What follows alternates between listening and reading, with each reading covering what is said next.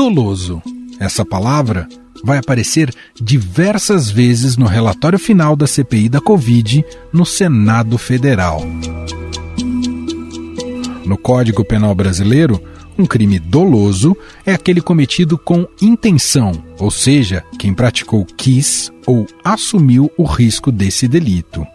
E é exatamente essa palavra que tem causado divergências na cúpula da CPI da Covid e acabou adiando a leitura do relatório final que deveria acontecer hoje. E várias pessoas do membro, principalmente do G7, tinha divergência e queria ser convencido em relação a genocídio. É do conhecimento dele. Ele não vazou esse relatório sem saber que a gente queria discutir essa questão. Então, se você me perguntar se está tudo bem, não, não está tudo bem.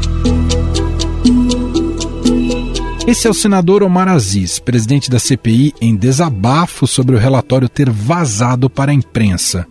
Um dos pontos que levaram ao adiamento é exatamente essa decisão do relator, o senador Renan Calheiros, de indiciar Bolsonaro por homicídio qualificado, revelada pelo Estadão.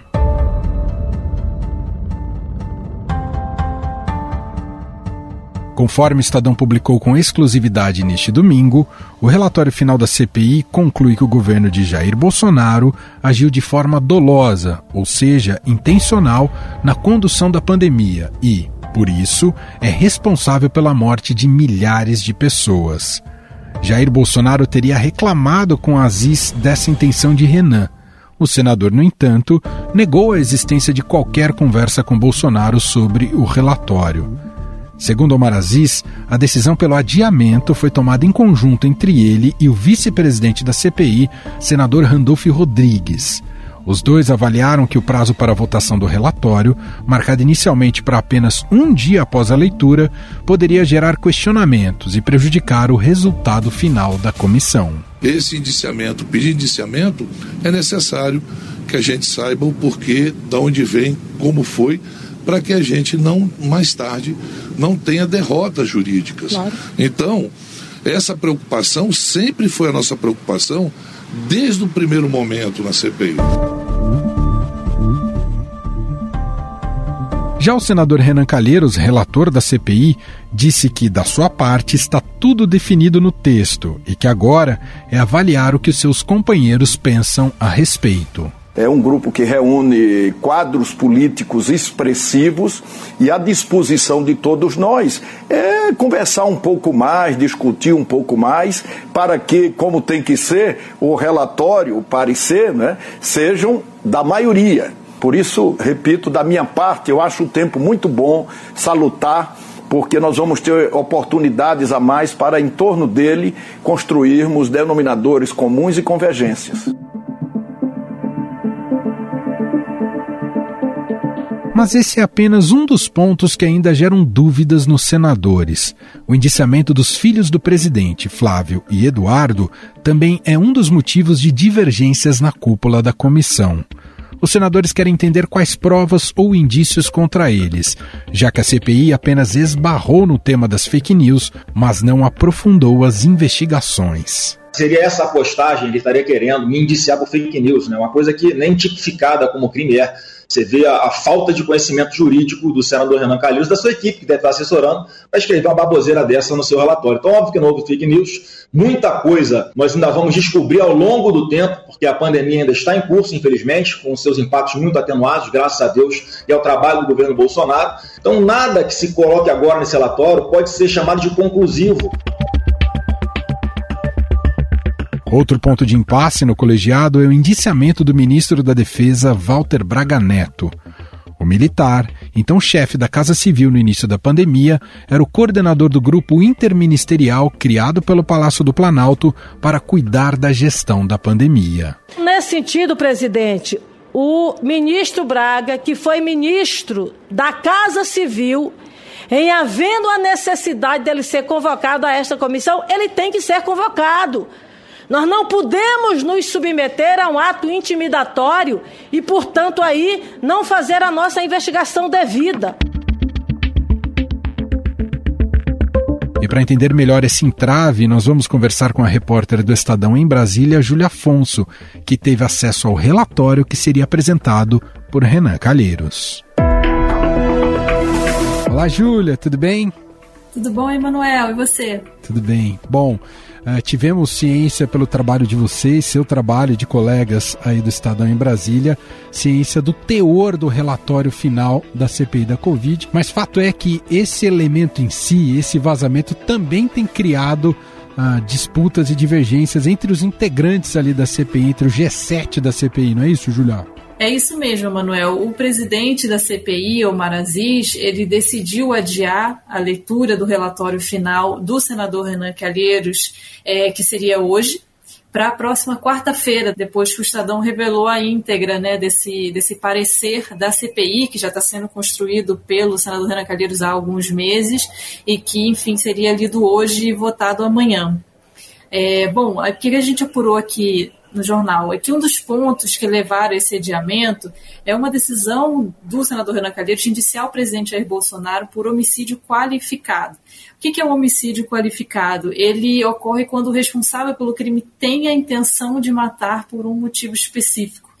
E isso não é consenso da, dentro do G7, que é aquele grupo majoritário da CPI da Covid. A gente apurou também que o indiciamento do, do presidente por genocídio de indígenas também é outro ponto que não está tendo consenso no G7. E por que, que a gente conversa muito sobre essa questão de consenso? Por que, que isso é importante? Né? O relatório final ele está sendo feito pelo senador Renan Calheiros e cabe a ele, enfim, descrever tudo o que aconteceu, sugerir indiciamentos ao Ministério Público. Só, e ele pode escolher indiciar quem ele quiser pelos crimes que ele quiser. O que acontece é que esse relatório ele vai ser lido na CPI, ele vai ser votado. Então, assim, o relatório, quando ele chega de uma maneira, se ele não tem consenso, ele pode ter emendas, ele pode ter destaques. Então, ele chega de uma maneira, e se ele não tem um consenso, ele pode ser completamente esmiuçado, enfim, e cortado e substituído. Isso seria é, muito ruim para o relator. Então, o relatório precisa de um consenso nesses indiciamentos, que é para o relatório passar bem, passar e sair, né, a CPI forte. A, a questão de relatórios paralelos, isso deve é, prosperar daqui até a votação, como o Alessandro Vieira tinha até mencionado que faria um paralelo, Julián? Então, o senador Renan Calheiros, ele ouviu tanto situação quanto oposição, ele recebeu esses relatórios, ele recebeu do senador Alessandro Vieira as sugestões, recebeu inclusive da, da, na verdade da situação, mas oposição na CPI, né? É, os senadores que são base do governo entregaram é, para o senador Renan Calheiros um parecer, inclusive assinado pelo jurista Ives Gandra Martins, em que eles dizem que não houve intenção do, do, do, do, presidente Bolsonaro, não houve dolo, e no relatório final ao qual a gente teve acesso, inclusive o senador Renan Calheiros rebate ponto a ponto desse relatório entregue pela base do governo. O, bom, então o, o, o, principal trabalho de bastidor agora será a busca desse consenso. Agora, naturalmente, nós temos visto uma vontade política do Renan Calheiros se sobrepor nesse momento. Deve gerar uma ciumeira interna ou não, Julia? É, esse tema, um trabalho de política, ele é sempre assim, né? Então ele tem, ele precisa de muita conversa, de muito convencimento. É, é um momento de destaque para o senador Renan Calheiros, sem dúvida alguma. E acho que, como todos os relatores de CPI, eles querem deixar sua marca, né? Então, é, o relatório que a gente teve acesso ele é bem descritivo, assim, ele é um material, digo, histórico, porque ele vai contando passo a passo, é, com todos os depoimentos, inclusive tem estudos que mostram é, de pesquisadores do Brasil todo. É, então, assim, ele tem, ele tem toda essa descrição, essa parte relatorial, e vai ter ali algum algum posicionamento do relator, né? Então vamos ver se ele vai conseguir convencer os colegas desse ponto em relação ao homicídio e ao genocídio. É importante se dizer isso, né? Esse trabalho de reportagem realizado por vocês, porque muitas vezes a gente é até natural, né, pelo resumo da ópera, muitas vezes a gente olha só para a tipificação dos crimes, mas é importante olhar para a sustentação dessa tipificação e é o que traz essas mais de mil páginas do relatório que vocês tiveram acesso, não é, Juliana? Exatamente. O relatório, ele inclusive tem gráficos, ele tem mensagens de WhatsApp, as quebras de sigilo que a CPI fez, toda essa investigação por trás que vai além dos depoimentos. Ele mostra também todos os depoimentos que a gente ouviu ao longo desses seis meses, quase seis meses, né? A CPI começou no final de abril desse ano. É, um dos estudos, por exemplo, que eles citam é do epidemiologista Pedro Alau, da Universidade Federal de Pelotas, em que ele mostra que mais de 400 mil vidas poderiam ter sido salvas no país se nós tivéssemos tomado medidas sanitárias que a média do mundo tomou, né? O, um bom uso de máscara, é, o distanciamento social. Então, você tem essa, esse embasamento forte, você tem gráficos, por exemplo, que mostram ligação de empresas e de pagamentos. É, tem um trecho que fala da, VTC, da empresa VTC Log, que é uma empresa de logística que presta serviço no Ministério da Saúde. Eles falam sobre um jogo de planilhas e pagamentos de boletos. Você tem também, mostra um trabalho forte que houve de é, Polícia Federal, de Receita Federal, de, de, de servidores né, que estavam trabalhando junto com a CPI. Ele tem um embasamento importante também. Muito bem, trabalho de reportagem de Júlia Afonso em Brasília, pelo Estadão, trazendo um pouco mais do teor do conteúdo do relatório final da CPI, que agora justamente passa por essa fase de consenso nos bastidores, para depois a leitura e, por fim, a votação em torno dele. Júlia, ainda tem fortes emoções nesse finalzinho. Obrigado pelas informações aqui. Vamos lá, Emanuel. Obrigada.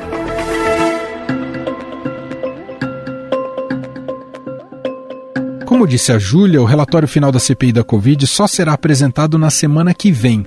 O documento será encaminhado aos órgãos de controle, que poderão abrir processos sobre os supostos crimes apontados. Isso ocorre porque a CPI tem poderes de investigação, mas não de punição. Os pontos deste relatório, que já são consenso da cúpula da CPI, são a existência de um grupo paralelo que orientava o presidente sem o respaldo científico. O grupo era formado por Nisi Yamaguchi, Osmar Terra, Arthur Weintraub, Carlos Wizard e Paolo Zanotto. Eu sempre digo que o presidente da República ele não acordou ou sonhou que tratamento precoce salvava e imunização de, de rebanho resolvia. Ele foi convencido por alguém. Nós estamos falando do Mondetta, que já tinha dito na CPI que tinha um gabinete paralelo. E nós fomos atrás do gabinete paralelo e chegamos no gabinete paralelo. Eu acho que a maior prova que tem um gabinete paralelo é aquela famosa frase que talvez tenha sido a única verdade que o Pazuello falou lá na, na, na CPI. É simples assim. Um manda, o outro obedece. Segundo o documento, o governo Bolsonaro estimulou a população a seguir sua rotina e a ignorar medidas de proteção, como o uso de máscaras e o distanciamento social, para que o país chegasse a uma suposta imunidade de rebanho. E nós sabemos né, que muita gente contraiu e nem sabe que contraiu já está imunizado. Vai obrigar essa pessoa a tomar essa vacina? A defesa incondicional e reiterada por parte do governo de medicamentos com ineficácia comprovada contra a Covid, como a hidroxicloroquina, a azitromicina e a invermectina. Isso também constará no relatório. É, tomei aquele negócio para combater a malária e no dia seguinte estava bom. E vou dizer mais: né? há poucos dias estava sentindo mal e antes mesmo de procurar o médico, ah, olha só que exemplo que eu estou dando, né? Eu tomei depois aquele remédio.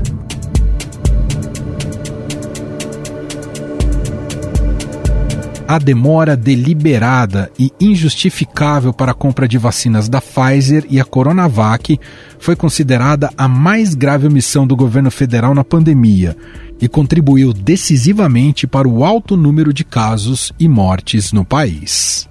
A proposta inicial previa a entrega de vacinas para o Brasil ainda de 2020, é isso? A proposta considerava um quantitativo de um milhão e meio o 2020. A carta foi dirigida ao senhor presidente Jair Bolsonaro, com cópia ao vice-presidente senhor Hamilton Mourão, ministro da Casa Civil, senhor Walter Braga Neto, ministro de Saúde, senhor Eduardo Pazuello, ministro de Economia, senhor Paulo Guedes. Por falar em vacina, O texto traz também uma série de irregularidades na contratação de 1 bilhão e 600 milhões de reais da vacina indiana Covaxin, que ainda não tem aprovação da Anvisa. Não se trata de omissão, são ações deliberadas objetivando se trata deter... de preferência. É, determinados objetivos, que é quebrar o monopólio da Pfizer, impedir uh, o monopólio do Brasil, eh, da, da AstraZeneca também. Que era chinesa e para trazer a Covaxin. Covaxin, que coincidentemente era a vacina mais cara, com calendário mais delongado, a única aquisição que teve um atravessador, a empresa precisa. O relatório termina com a descrição da macabra atuação da Prevent Senior. Segundo o documento, a operadora de saúde e o governo federal atuaram em parceria. A Prevent Senior é acusada de falsificar informações para promover o kit Covid, fazer seus associados de cobaias humanas, perseguir médicos que se recusaram a prescrever tratamentos ineficazes, ocultar mortes por Covid e fraudar declarações de óbito para diminuir o número de mortes nos hospitais da rede. Utilizaram um hospital e um plano de saúde como campo de teste de estratégias estapafúrdias, enlouquecidas, que não tinham nenhum respaldo científico e tinham a conexão direta com o gabinete da presidência da República sob o ponto de vista de divulgação desses dados falsos, para validar teorias, para insistir na cabeça das pessoas de que era possível fazer um tratamento preventivo precoce, que, segundo relatos, até hoje essa instituição promove.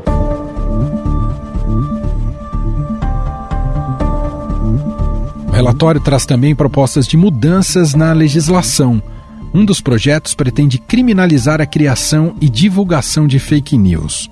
Outra sugestão quer definir e punir o crime de extermínio, previsto no Estatuto de Roma do Tribunal Penal Internacional.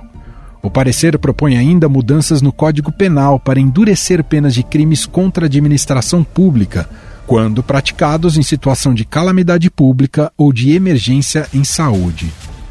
E sobre esses assuntos, nós vamos agora conversar com o jurista Walter Maierovitch. Olá, doutor. Seja muito bem-vindo. Obrigado por ter aceito aqui o nosso convite. Salve, eu é que agradeço o convite. Doutor, o relatório final, pelo que veio à tona até este momento, diz que o governo federal agiu de forma dolosa. Essa sustentação faz sentido na visão do senhor ou é difícil provar esse dolo? Olha, é, é, vamos, Manuel, dar uma separada nas coisas, tá? Então vamos pensar em crime comum, crime de responsabilidade, aquele que gera o impeachment, e os crimes contra a humanidade. Melhor colocando, os crimes que seriam da competência do Tribunal Penal Internacional e que têm força é, de modo ao Brasil poder se submeter a essa jurisdição internacional. Lembrando que é, ela está, não está sujeita à revisão pelo Supremo Tribunal Federal. Então, que se decidir em sede de Tribunal Penal Internacional, não tem recurso, não tem revisão ao Supremo Tribunal Federal. Então, colocado isso, se a gente pensar em crimes comuns, todos os elementos que foram colhidos aí pela CPI, a gente pode dizer que está presente sim o dolo, a intenção em alguns crimes comuns. Com relação por exemplo, e aí a questão é controvertida já na CPI, se a gente focar no que eh, está sendo apontado como homicídios, eu lembraria que é por dolo eventual, ou seja, se assumiu o risco do resultado. É, e quanto a isso, me parece absolutamente correto também esse dolo eventual. É um exemplo que é o caso da imunidade de rebanho. Né? Duas outras questões, Manuel, me preocupam bastante. A primeira delas diz respeito, a gente sabe, e é do direito natural e também da Constituição, do devido processo, da ampla defesa, o interrogatório daquele que é suspeito. E a CPI é, fez muitos interrogatórios e fez a separação entre testemunhas e suspeitos. Essa comissão, então, ouviu pessoas de modos distintos. Bom, posto isso, é uma pergunta que está no ar e que eu não consigo é, entender. O porquê que o principal indiciado, a figura central das apurações, já que a apuração era sobre a pandemia, sobre a Covid, é, com é, falta de, de, compra de vacinas, com negacionismo, é, maus exemplos, não uso de máscara, não distanciamento, cloroquina e etc, etc. E eu pergunto, por que o presidente Bolsonaro não foi interrogado? Vai abrir isso uma brecha para quê? Para aquele muro que a gente já sabe que vai ter é, é, tipo muro de borracha, Manuel, naquele que você bate e não volta ao ponto. Aquele muro de borracha chama, que eu estou dando o nome de Augusto Aras. Então, todo esse trabalho da CPI com relação a crimes comuns e relacionados àquele que tem foro privilegiado, ou seja, o presidente, será o relatório encaminhado para o Procurador-Geral da República. E esse, evidentemente, vai querer ouvir o presidente Bolsonaro, como também, dado o seu perfil filo-bolsonarista, vai transformar todo aquele procedimento numa miríade de apurações, até para dizer que ele não prevaricou. Então, preocupa Primeiro, é já esse interrogatório que a gente não assistiu e deveria ter ocorrido. Então, não se teve isso. Isso vai gerar de imediato aí que o próprio Procurador-Geral da República empurre isso para frente. A segunda preocupação que a imprensa noticiou é, e que teria havido inversões, é, vale dizer, aqueles que é, seriam suspeitos foram ouvidos é, depois ou antes de testemunhas, é, e, e, algumas é, nulidades que teria no inquérito. Olha, o Supremo já decidiu, e todos os livros de direito processual dizem que no inquérito, quer policial, quer parlamentar, eu acrescento, não existe nulidade, existem meras irregularidades, porque esses inquéritos são peças informativas, elas informam. Evidente que a CPI não julga, ela faz o quê? Ela colhe elementos e encaminha para o titular da ação penal, que é o Ministério Público. Então, até essa questão da tipificação em relatório é algo que o Ministério Público não está obrigado a seguir, pode simplesmente ignorar. O senhor diria então, só para pegar esse trecho que é bastante importante, doutor, foi um erro da CPI da Covid não ter insistido em ouvir o presidente da República? E aqui acrescento uma pergunta: teria condições de conseguir interrogar o presidente da República? É, sim, são duas perguntas interessantes. A primeira, por que, que a CPI não fez? É, qual, qual era a conveniência, qual era a oportunidade? À luz da Constituição. Então, é, no processo, é evidente que tem que ter essa oportunidade. No inquérito policial está expresso no Código. E, evidentemente, todo aquele que é acusado, todo aquele que é o suspeito, precisa ser ouvido. De que forma se poderia fazer isso? Uma vez que basta a gente lembrar que a questão com relação ao Bolsonaro, aquele inquérito é, de eventual intromissão na Polícia Federal que está em curso, e que o ministro Celso de Mello, então ministro, era relator e disse: olha, uma coisa é o indiciado, outra coisa é a testemunha. A testemunha, quando o presidente da República, pode se manifestar por escrito. Agora, segundo o ministro Celso de Mello, e com toda razão, aquele que é suspeito, aquele que é indiciado, esse tem que comparecer e poderá calar ou não, mas que tem que comparecer, tem. Isso aí ficou por uma decisão em conjunta do Supremo, Há poucas semanas atrás, o presidente Bolsonaro, quando e o julgamento ser realizado, o que, que ele fez? Ele simplesmente disse que iria comparecer. Então, aquela ação que era para definição disso ficou julgado prejudicado, prejudicada, sem objeto, e fica aí em aberto o presidente da República, como indiciado, como suspeito, tem direito, em inquérito, de se manifestar por escrito ou tem que comparecer pessoalmente? Essa é uma questão que não foi resolvida. Doutor, a prudência entre espaçar o tempo da leitura do relatório e a votação faz sentido do ponto de vista jurídico? Traz mais segurança ao processo? Sim, faz todo sentido, porque o prazo estava muito encavalado. Um relatório com mais de mil folhas, com um prazo de menos de 24 horas, quer dizer, lê na terça e na quarta já começa a verificar da apuração ou não, é uma coisa muito evidentemente que não, não, não se busca uma, um, um aperfeiçoamento, um melhor aproveitamento de uma comissão parlamentar. Lembrando, Manuel, lembrando que o relatório como o Estadão já publicou, já teve, já deu esse furo, é, já é conhecido. Agora, sabe-se também que esse relatório é apoiado num parecer de, uma, de um grupo de juristas dirigidos pelo professor Miguel Reale Júnior. Sabe-se também que a oposição já tem também um parecer de alguns juristas, capitaneados pelo uh, jurista Ives Gandra da Silva Martins, em outro sentido. Então, uh, numa imagem e no popular, o fogo de encontro está pronto, mas de toda forma, uh, tudo o que vier da CPI é uma notícia de crime. Em três vias agora.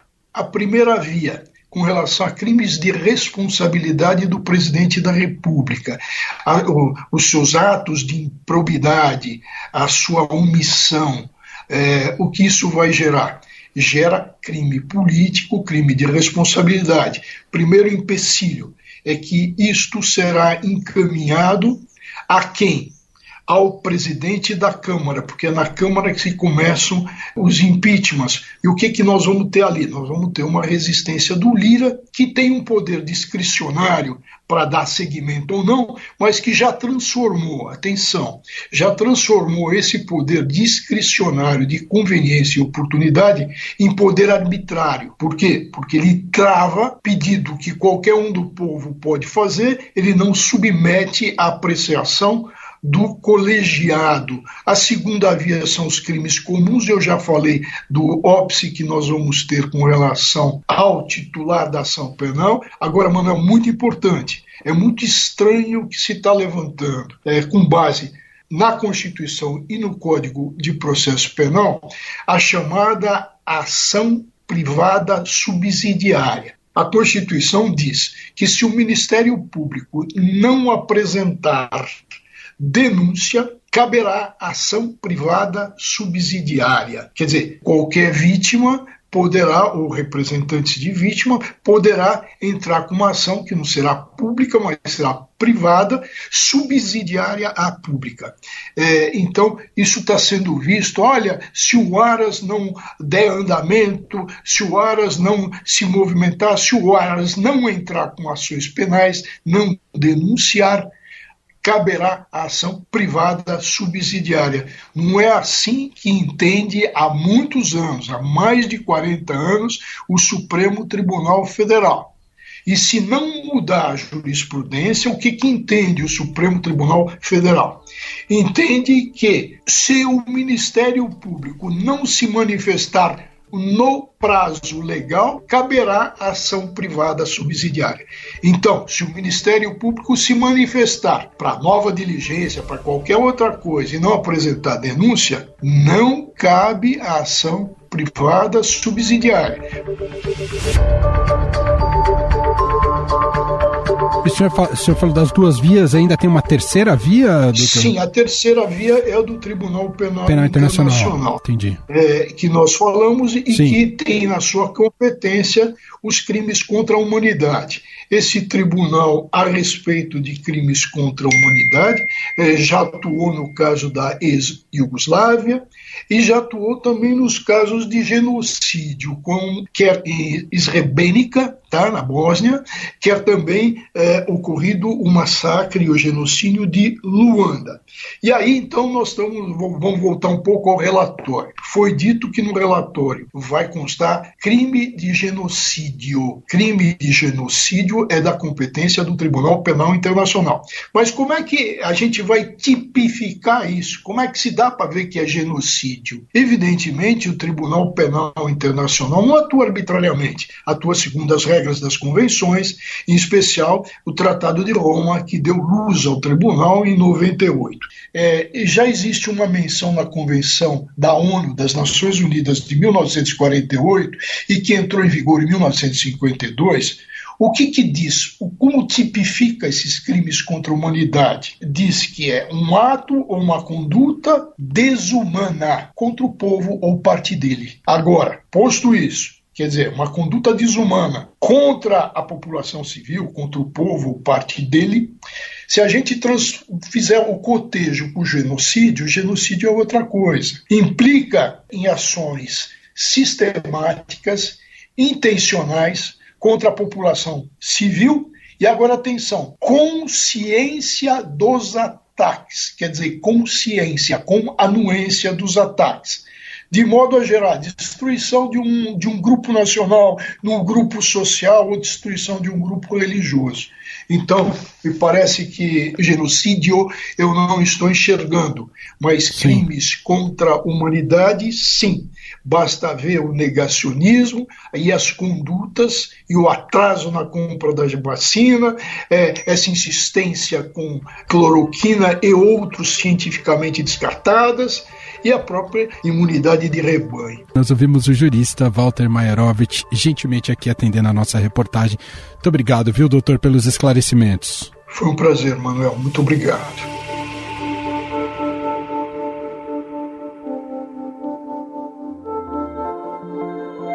Estadão Notícias.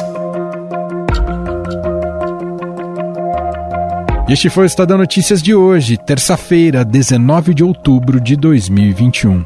A apresentação foi minha, Emanuel Bonfim. Na produção, edição e roteiro, Gustavo Lopes, Jefferson Perleberg e Ana Paula Niederauer. A montagem é de Moacir Biasi e o diretor de jornalismo do Grupo Estado, João Fábio Caminoto.